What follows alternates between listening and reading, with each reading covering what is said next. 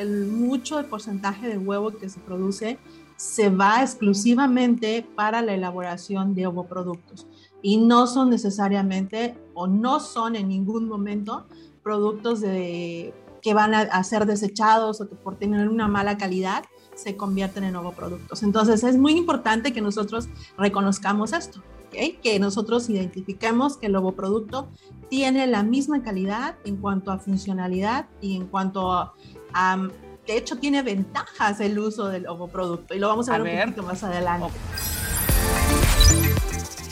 Bienvenidos a Desmenuzando la conversación con Yusapik, un espacio del Consejo de Exportadores de Carne de Ave y Huevo de los Estados Unidos, patrocinado por the Ohio Soybean Council, donde los expertos de la industria de los alimentos comparten temas relevantes y de interés. Hola, ¿qué tal? Bienvenidos sean todos ustedes a este nuevo podcast de USAPIC. Nosotros somos el Consejo de Exportadores de Carne de Ave y Huevo de los Estados Unidos y nos apellidamos USAPIC por sus siglas en inglés. Mi nombre es Jaime González, soy consultor de USAPIC y el día de hoy tenemos a la chef Georgina Patrón. Ella nos va a hablar del tema el uso de ovoproductos en la preparación de alimentos. Pero ¿quién es la chef Gina Patrón? Veamos esta breve semblanza de ella. La chef Georgina Patrón Villegas es licenciada en turismo orientada a la gastronomía, con formación gastronómica en NBBC en Canadá con experiencia en la industria por más de 15 años, desempeñando funciones como su chef pastelero, chef pastelero y sus chef de cocina, en empresas de cadena como lo son Hyatt Regency Mérida y Hotel Presidente Intercontinental. Actualmente desempeña la función de coordinador de los programas de gastronomía y hospitalidad para la Universidad del Valle de México en Campus Mérida. Pues bien, ya estamos aquí nuevamente. Eh, me da mucho gusto saludar a la chef Gina Patrón. Bienvenida, chef. Hola, hola, ¿qué tal Jaime? Mucho, mucho gusto el poder compartir este espacio con usted y poder ahondar un poquito más en el tema. Muy bien, muchísimas gracias. Pues bueno, obligado, obligado, chef, del tema de los ovoproductos, le voy a preguntar, ¿qué son los ovoproductos, chef? Pues, Jaime, mira, en realidad los ovoproductos eh, eh, podemos definir esto de una manera muy sencilla, ¿no? Son todos estos productos que se derivan del huevo, ¿ok? Entonces, básicamente están eh, elaborados o preparados para que se pueda facilitar el uso del insumo o de este producto como tal dentro de las preparaciones. Entonces, la manera más fácil de mencionar la definición de un nuevo producto son todos aquellos derivados que se dan del huevo independientemente de la presentación. ¿En qué presentaciones podemos encontrar estos ovoproductos? Muy bien, Jaime. Esta es una muy buena pregunta porque en realidad podemos encontrarlas en diferentes presentaciones, ya sea que las tengamos liofilizadas, las tenemos, es decir, en polvo, o las podemos tener líquidas, que también otra de las ventajas es que ya vienen clasificadas, ya sean por yema, ya sean por claras, eh, que estas vienen preparadas de alto batido, o por huevo entero. Entonces, cualquiera de las dos presentaciones, ya sean líquidas o en polvo, las podemos tener de manera separada para consumo específico en cualquiera de las recetas que nosotros vayamos a, elaborar, ¿no? Y esta es una de las ventajas que tenemos dentro de la cocina o dentro de la industria, el poder recurrir a este insumo en esta presentación. Entonces, de ahí la importancia de que podamos eh, conocer ¿no? la existencia de los ovoproductos y el beneficio que tienen ellos dentro de la cocina. Ok, ahorita eh, mencionó un término que la verdad yo no lo entiendo mucho, no sé si nuestro público que nos está escuchando lo, lo tenga, leofilizada. ¿Qué significa eso? Básicamente hace referencia a una técnica de deshidratación del huevo. Sabemos que el huevo tiene un alto porcentaje de agua entonces, al poder nosotros eh, deshidratarlo y pulverizarlo, este es un proceso bastante sencillo que implica la liofilización. Ok. Eh, también habló hace un momento que pudiera estar añadiendo aditivos a esas preparaciones de huevo. ¿Qué, tipo de, de, aditivos se le puede poner a un huevo en polvo que me ayude en la cocina, en la preparación? Sí, básicamente buscamos o eh, dentro de la producción de estos ingredientes se busca garantizar la funcionalidad, ¿no? Que esto también es muy importante en estos productos. Hablábamos, por ejemplo, de las claras de alto batido, que ya sea que vengan líquidas, como lo hice mención, o que vengan en polvo, pues vienen preparadas, vienen eh, con gomas, algún tipo de goma, algún otro ingrediente que garantiza la estabilidad del producto, así como la funcionalidad del mismo para cada una de las preparaciones. ¿Ok? También tenemos otros ingredientes como pudiera ser azúcar, que también facilita eh, como conservador el producto y que también es una ventaja al momento de trabajar dentro de la pastelería, al menos en, mi experiencia, facilita, ¿no? El poder recurrir a este ingrediente de una manera mucho más práctica. Y también hay otros que vienen preparados con algún tipo de sales que también son conservadores. Ah, ok.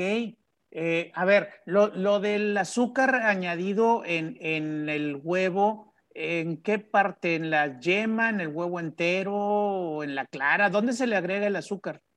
Eh, la mayoría de las veces se utiliza en la, en la yema. En la yema, ok. Exactamente, que es uno de los ingredientes que nos facilita las emulsiones o las emulsificaciones en las preparaciones. Un ejemplo muy claro de las yemas y que utilizamos mucho es un creme brûlée. Si todos hemos probado un creme brûlée, vamos a notar ese tono amarillento dentro de la preparación y pues que obviamente también tiene una tonalidad dulce, ¿no? Entonces, al tener ingredientes como una yema endulzada, esta facilita el que yo pueda recurrir al huevo en esta presentación eh, de huevo producto y poder realizar una receta mucho más práctica, ¿no? En ejemplo, no tengo que, pensar en qué otra eh, preparación, en qué otra preparación estaría yo utilizando la clara. Entonces, a eso hacemos referencia cuando mencionamos que las yemas vienen endulzadas, ¿no? Igual, la yema es eh, la parte del huevo que nos permite coagular, ¿no? algunas recetas. Es el medio que logra la coagulación. Cuando hablamos de la funcionalidad del huevo en, en las recetas, pues también hablamos de que este, la yema, es el que logra, ¿no? que se dé las coagulaciones en algunas recetas, en algún relleno para tarta, hablamos también de las galletas. Entonces, por eso cuando hablamos de las yemas, que son las que vienen endulzadas, eh, son las que más utilizamos para la preparación dentro de la repostería.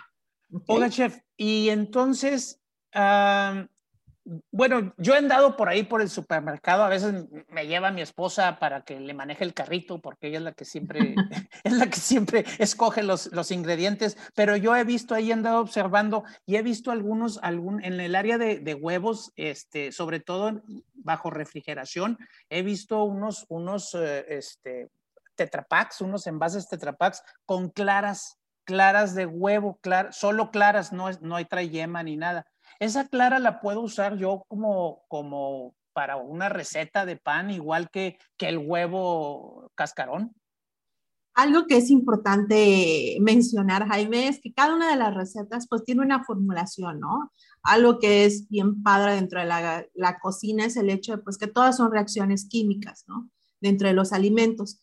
Y pues de alguna manera sí se pudieran utilizar para algunas recetas, algo un poco más casero, pero pues hay funcionalidades que no vamos a alcanzar en su totalidad, ¿no? Por ejemplo, si yo busco una estabilidad, ejemplo, cuando hablamos de las claras, eh, que, son a las que está, está haciendo referencia y que se vemos en el supermercado, pues sí las podemos utilizar para hacer una espuma, para hacer un omelette, pero a haber recetas donde la funcionalidad no necesariamente va a ser la misma, ¿no? Y también el rendimiento, esto es algo que también es importante mencionar que el rendimiento pudiera variar por lo mismo, porque pues no son productos netamente preparados para eh, comercialización o estandarización de elaboración de productos en grande cantidad. Muy bien. Yo alguna vez también eh, vi una, no sé si era una publicación o, o, un anuncio, no estoy seguro, pero, pero vi que había huevo entero en polvo, o no, líquido, perdón, era líquido y, traía ácido cítrico. Digo, ah, chiva, el ácido cítrico me sabe como que a limón, así, a limonado. ¿Para qué puede servir el ácido cítrico en, una, en, un huevo entero, por ejemplo?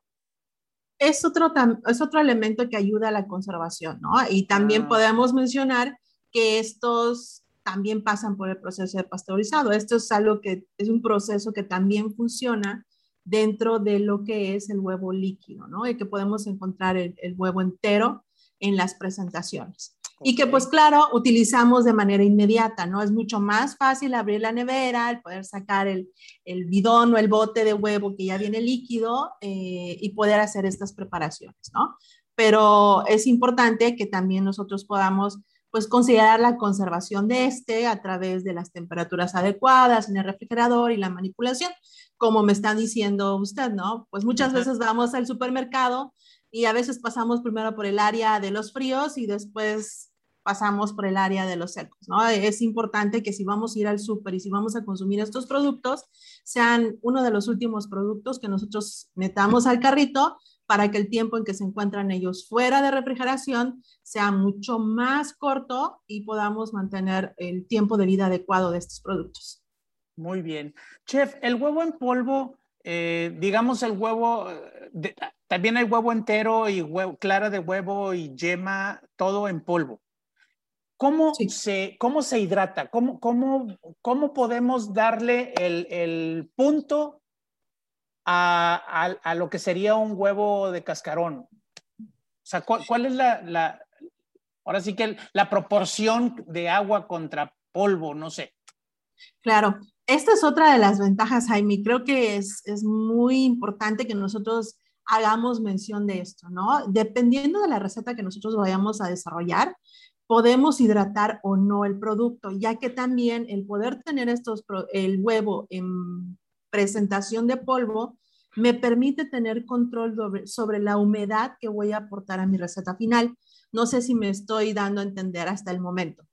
Es decir, si yo necesito eh, agregar yema a una receta de una galleta, pudiera ser, bueno, que al final voy a congelar la masa para después prepararla. Sabemos que si nosotros metemos esa masa al congelador, un porcentaje de líquido al, al formarse los cristales de eh, hielo van a, formarse o van a afectar esta masa. Entonces, lo ideal tal vez sería minimizar la cantidad de líquido que vamos a aportar a esta receta para que podamos tener un mejor control de humedad. Entonces, el punto aquí, Jaime, es que nosotros podemos eh, hidratar o no hidratar el huevo ah, para agregar a nuestra receta, si necesitamos controlar, por ejemplo, la humedad, como lo mencionaba, o el tiempo de vida en, en anaquel o el tiempo de vida en refrigeración. Y si vamos nosotros a hidratar, es muy importante que nosotros podamos, uno, eh, mezclar los polvos con el huevo en polvo y o en su defecto, si lleva algún tipo de fécula, un porcentaje de azúcar, vamos a hidratar el huevo con estos ingredientes, ya que van a permitir que la hidratación se dé mucho más homogénea y la parte importante es que también la dejemos hidratar, ¿no? Mínimo 15 minutos. Y en cuanto a proporción, estamos hablando de que pudiéramos eh, por un huevo, o sea, estamos hablando en proporción, ¿no? Si estamos hablando de una yema, en equivalencia estaríamos hablando de 8 gramos eh, hasta 6 gramos de yema, del polvo de la yema, por 4 o 5 veces en peso en agua. Es decir, esos 8 gramos lo voy a multiplicar por 5 veces en líquido. ¿Ok? Entonces estaríamos utilizando 40 gramos de agua por 8 gramos de polvo. ¿Ok? Ojo. Esto es importante también, Jaime. Eh, creo que en otras ocasiones, eh, dentro de la repostería y dentro de la panificación, es muy importante conocer también la zona en la que nos encontramos, ¿no? Por ejemplo, si hay mucha humedad en la región donde vivimos o si es un lugar mucho más seco, entonces podemos agregar un poquito más de líquido para facilitar eh, nuestra receta en la textura adecuada. Exactamente. Muy bien. Chef, permítame hacer un pequeño corte y vamos a regresar en un momento más. En un momento regresamos para seguir desmenuzando la conversación con Yusapik. Síguenos en redes sociales como Yusapik Latam para que te enteres de nuestros eventos y las actividades que realizamos. Yusapik se escribe U-S-A-P-E-C. USAPIC LATAM. Según el Compendio 2021 de la Unión Nacional de Avicultores, ¿sabías que 98% de la producción es de huevo blanco y el 2% restante es de huevo rojo? En Desmenuzando la conversación con USAPIC, la información aporta valor. Se dice que los ovoproductos no tienen la misma funcionalidad que el huevo cascarón para la preparación de recetas. No son sucedáneos del huevo. Continuamos con este interesante tema. Estamos desmenuzando la conversación con Yusapik. A ver, acabo de escuchar que, mm, que hay un mito sobre que no es lo mismo el ovoproducto que el huevo cascarón. ¿A poco es esto cierto, chef? Efectivamente, Jaime, mucha gente cree que por tener los productos en una presentación diferente, un cascarón, la funcionalidad es diferente. Más sin embargo, es muy importante que recalquemos que la funcionalidad es la misma si nosotros trabajamos el producto de la manera adecuada. Entonces, vamos a quitarnos esto de la mente. El logoproducto tiene la misma funcionalidad y la misma capacidad de poder trabajar con demás ingredientes o con más ingredientes dentro del desarrollo de recetas. Órale, o sea que no son sucedáneos. No, Jaime. Efectivamente, esa palabra puede causar un poquito de, conflicto en nosotros, pero pues cuando escuchamos la palabra sucedáneos, lo primero que pensamos que es el reciclado de algún tipo de producto, ¿no? O que son de segundo nivel o segunda categoría. O Lo que sí es importante mencionar es que no, el mucho porcentaje del huevo que se produce se va exclusivamente para la elaboración de ovoproductos y no son necesariamente o no son en ningún momento productos de, que van a, ser desechados o que por tener una mala calidad se convierten en ovoproductos. Entonces es muy importante que nosotros reconozcamos esto, que nosotros identifiquemos que el ovoproducto tiene la misma calidad en cuanto a funcionalidad y en cuanto a, de hecho tiene ventajas el uso del ovoproducto y lo vamos a, ver, un poquito más adelante. Ok, a ver, platíqueme por favor, eh, dígame si estamos usando todo tipo de huevo desde el de primera hasta uno que haya salido tal vez quebrado y se utiliza ahí también, pero ¿cuál es el proceso por el que tiene que pasar un, un, un huevo para que sea en polvo o, líquido? O sea, ¿tiene algún tipo de tratamiento, algún tipo de prevención? No sé, platíqueme. Sí, bueno, cuando hablamos de estos productos, eh, estamos hablando de que, pues, obviamente tienen que pasar del estado líquido si estamos hablando de productos en polvo o si estamos hablando, eh, vámonos primero por los que están en polvo, ¿no? De pasar primeramente de un producto líquido a un estado eh, seco y en polvo, ¿no? Y queda un poquito lo que hablamos antes, el pasar por el proceso de liofilización para que puedan llegar a esto. Seguidamente, pues obviamente estos pasan también por un proceso de pasteurización para garantizar la inocuidad. Ah, esto es muy importante, ¿ok?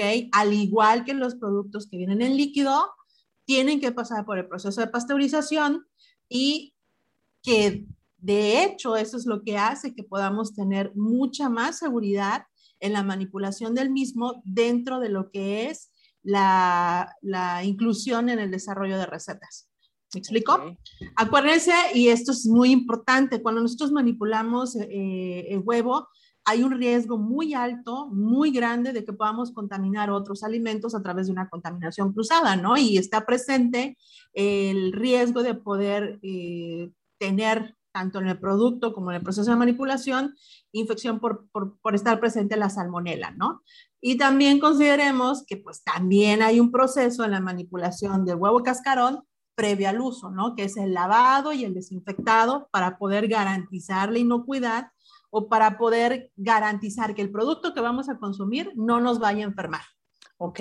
Entonces, si yo no quiero lavar el huevo, me puedo, puedo usar el, ¿puedo usar el, huevo en polvo? Definitivamente. O el, huevo líquido. ¿En qué tipo de recetas puedo utilizar estos ovoproductos? ¿En cualquiera?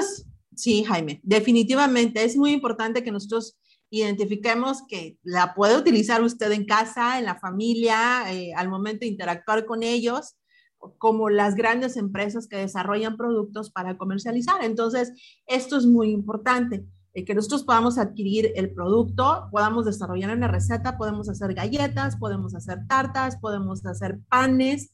Dentro de la panadería es muy importante porque también aporta color, facilita la textura.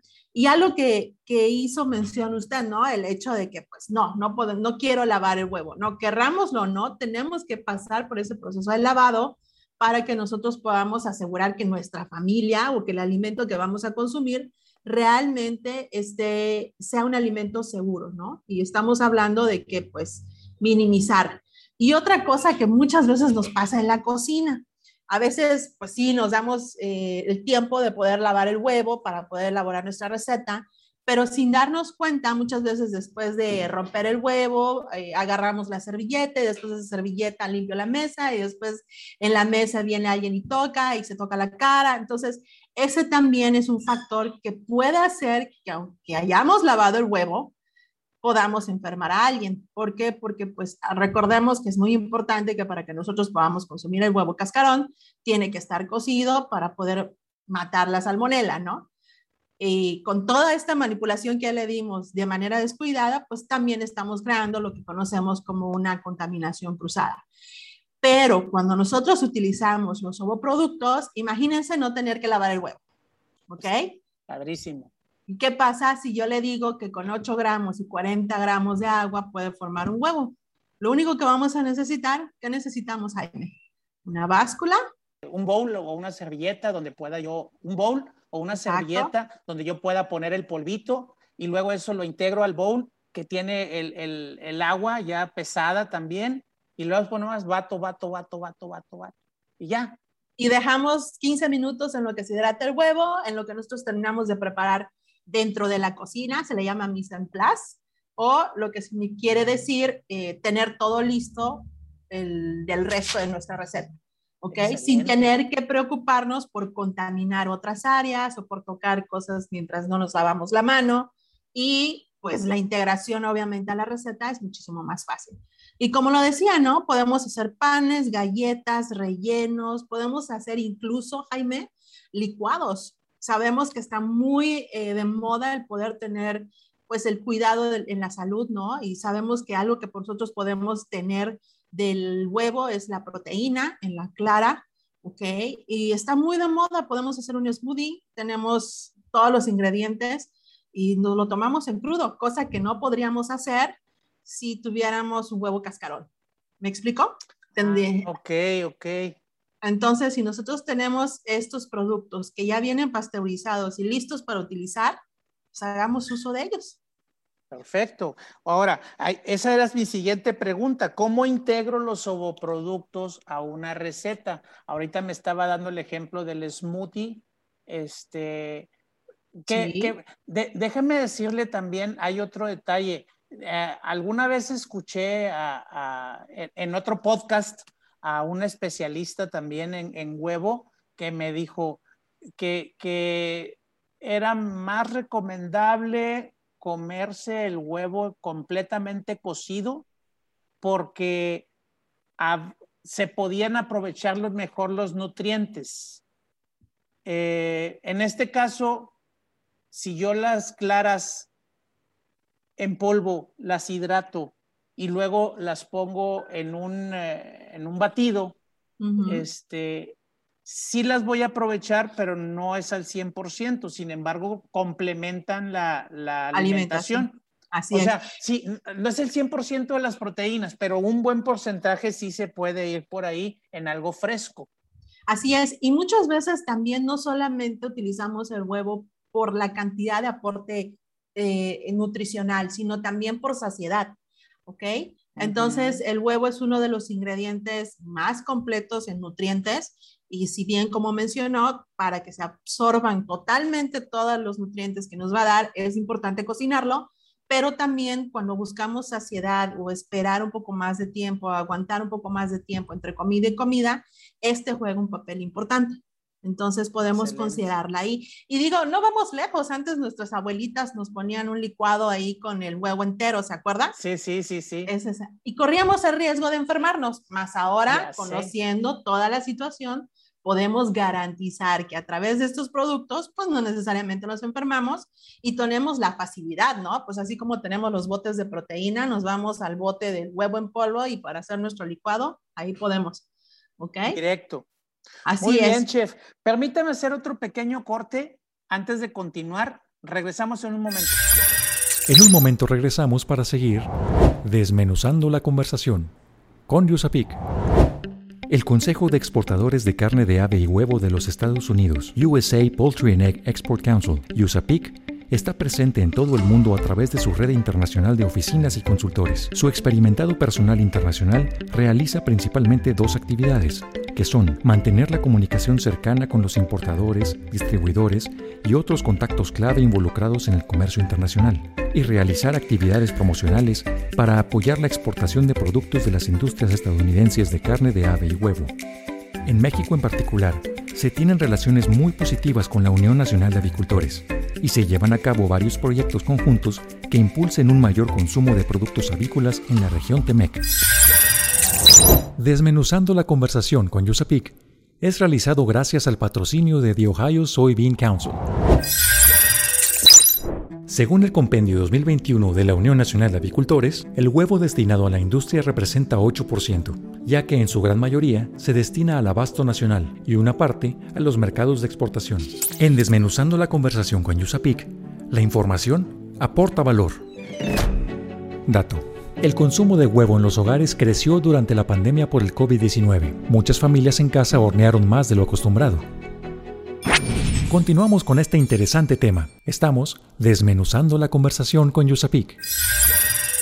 Pues sí, como acaban de decir hace un momento, hasta yo tuve que cocinar en la casa durante la pandemia y, sí quebré muchos huevos y ahora me doy cuenta que, estaba siempre expuesto a una contaminación cruzada. ¿Usted qué me puede decir de esto, chef? Sí, Jaime, creo que todos quisimos hacer gala de nuestros dotes en la cocina y toda la gente que nosotros conocemos, eh, al menos de este lado, intentamos preparar eh, recetas que hacía mucho no preparábamos o que teníamos muchos antojos de probar cosas diferentes. Entonces nos metimos a la cocina, hicimos uso de, de nuestros mejores dotes y pues sí, o sea, considerando el hecho de que pues vamos a desarrollar, que vamos a preparar recetas, imagínense el hecho de como mencionó, ¿no? El hecho de que no tuvimos cuidado, afortunadamente, pues nadie se enfermó. Sí, no, no me pasó nada, no me pasó nada en mi familia. Así es, pero pues en ocasiones no podemos correr con tanta suerte y vamos a tener que pagar las consecuencias si no tenemos el cuidado adecuado. Entonces, hablando de, del poder tener estos productos o los ovoproductos a disposición, creo que imagínense qué padre, ¿no? al menos en casa, mamá tiene que preparar el desayuno y en lugar de poder, digo, a veces salimos, corremos y, vamos en contrarreloj, en lugar de tener que lavar, desinfectar y, y, romper, es abrir el bote en refrigeración, abrir el bote, vertir el huevo, vertimos harina y estamos listos para prepararnos ahí unos hot cakes, para prepararnos ahí, ¿qué será? Un French toast, lo que nosotros regularmente desayunamos, o vamos, unos huevos revueltos, ¿no? Ahí con, con algo. Entonces, esta es una de las ventajas, ¿no? El, poder tener esa facilidad de ir al bote, ir al refri, sacar el bote y poder eh, mezclar, ¿no? Sin la necesidad, incluso los niños más chicos, ¿no? Podemos a veces hasta interactuar con ellos sin el riesgo de que pues ellos se puedan enfermar por la manipulación. Sí, sí, o sea, sí pasó, eh, al menos con mis sobrinas, a veces cocinando, es muy fácil para ellas meter el dedo en, la preparación, ¿no? Las galletas, la masa cruda también, ¿no? Este es uno de los riesgos que podemos correr si manipulamos huevo eh, cascarón, pero pues ya, con estos productos que tenemos a la mano y en cualquier disposición, pues hacer uso de ellos, pues nos va a garantizar que podamos tener alimentos seguros, ¿no? Dentro de, la cocina, imagínense eh, en casa con la familia e incluso, pues también para todas estas personas que tienen empresas o negocios, luego la cafetería, ¿no? Que, preparamos ahí lo que vamos a servir, los muffins o las galletas que tenemos a disposición. Algo que facilita mucho es el hecho de que pues podamos disponer de ellos de manera inmediata. Oiga, chef, en mi casa, por ejemplo, le decía hace rato que tuve que cocinar. ¿Cómo podría yo em, preparar un desayuno, un, acá en, el norte, yo vivo en el norte del país, vivo en Monterrey, y acá, por ejemplo, yo digo, quiero almorzar, y luego me critican algunos de allá del centro, y dicen, no, no es, no es almorzar, ese es el desayuno. Ok, para mí el almuerzo, el almuerzo es... Es, la mañana. Es, en la mañana y salado, más que, más que dulce. Entonces, este, unos huevitos, por ejemplo, unos huevos, este, huevos revueltos con, con tocino, con frijolitos. Pero, ¿cómo puedo hidratar o cómo voy a saber cómo hidratar ese huevo en polvo? Ahorita hablaba usted de un, de un huevo líquido que está en un tetrapack, pero si yo tengo huevo en polvo disponible, ¿cómo, cómo le voy a hacer? O sea, nomás mezclo unos eh, polvitos con agua y ya. No, creo que esta es padre. Tenemos eh, sitios, digo, USAPIC también tiene espacios eh, en redes sociales, pueden también seguirlos. Y tienen un canal en YouTube donde pueden también seguir y conocer cuál es el proceso de hidratación, ¿no? Pero pues yo les explico brevemente. Hay una conversión eh, tanto para huevo entero, porque ya vienen, como les mencionaba, ¿no? en diferentes presentaciones. Para el huevo entero estamos utilizando 15 gramos de polvo por 45 gramos de agua. Y aquí, si vamos a hacer unos huevos revueltos, Jaime, sí me gustaría agregar eh, un 10% del peso total. Estamos hablando de que si un huevo pesa 60 gramos, vamos a agregarle 6 gramos de eh, crema, ¿ok? O leche. Que esto va a ayudar a que también eh, pueda tener la textura y el sabor ¿ok?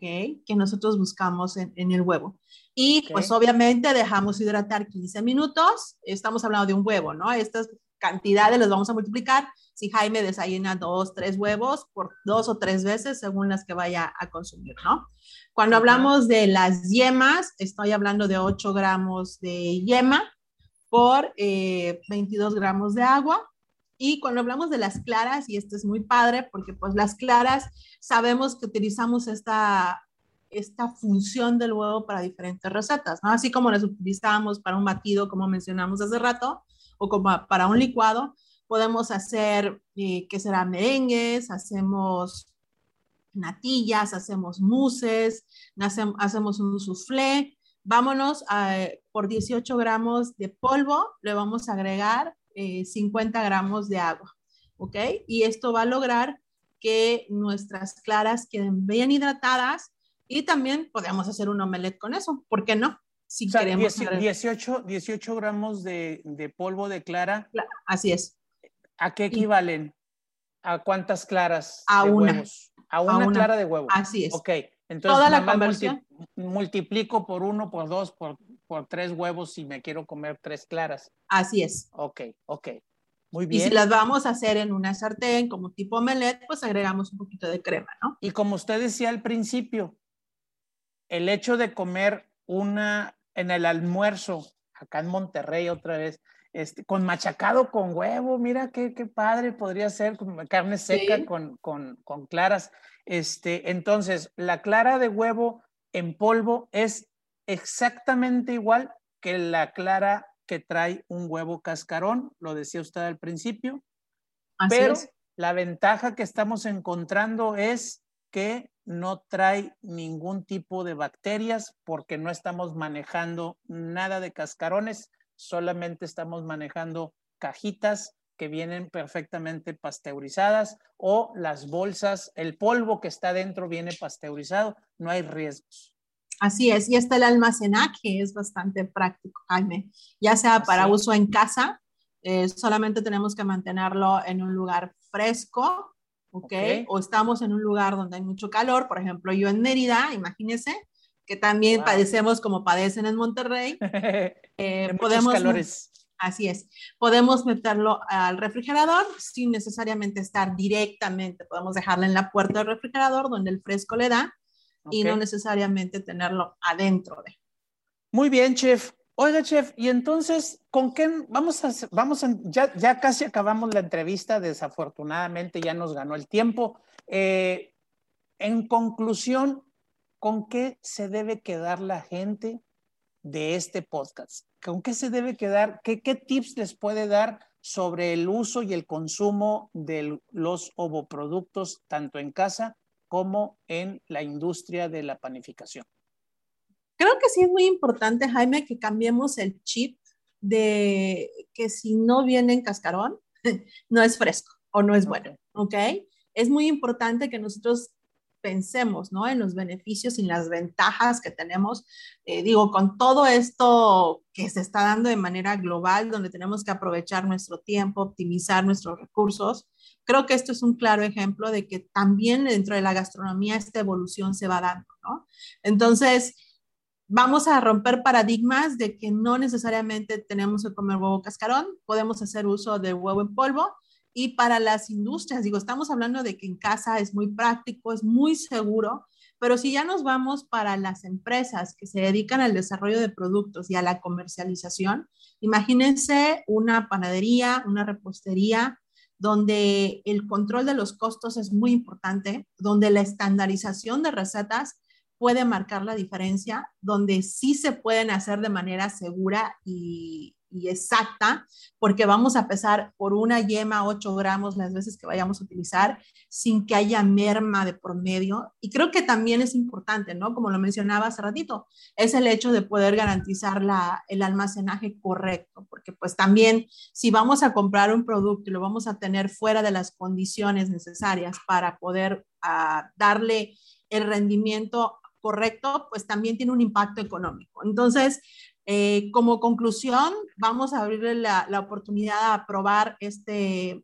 estas presentaciones en los productos, eh, desarrollar recetas, hacer la prueba y ver que vamos a tener el mismo resultado porque tenemos la funcionalidad en estos productos y que pues también si necesitan apoyo, si requieren de un poco más de asesoría, pues también estamos dispuestos a apoyarlos eh, a través de, del contacto que se tenga con USAPIC y poder pues apoyarles tanto ya sea la mamá en casa con el desarrollo de, del omelette que quiera formular una receta con el huevo en polvo o hasta las industrias que se dedican eh, netamente o tienen un alto consumo de huevo en sus inventarios.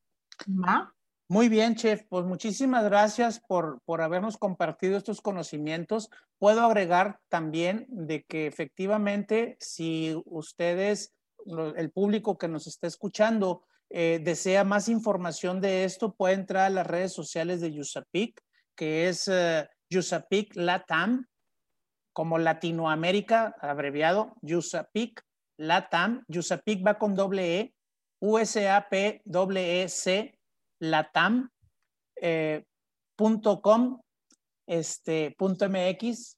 Este, pueden, pueden encontrarnos en nuestras redes sociales, también este, en nuestra página de USAPIC, es usapic.org.mx. Ahí van a encontrar recetas, pueden escribir comentarios y aprovecho también para, para decirles que ahí podemos contestar sus dudas, sus preguntas y en un momento dado eh, ofrecerles alternativas para que puedan conseguir este, este tipo de, huevo en polvo o líquido. Les podemos contestar eh, a sus dudas, a sus preguntas. Muchas gracias, chef. Muy amable por estar con nosotros. Ya nada más nos queda este, despedirnos de, nuestros patrocinadores. En este caso, le agradecemos mucho a, Ohio Soybean Council, al Consejo de Exportadores de Carne de Ave y Huevo de los Estados Unidos que nos hayan patrocinado este podcast. Les pido a todos los que nos están escuchando que se suscriban a nuestros podcasts.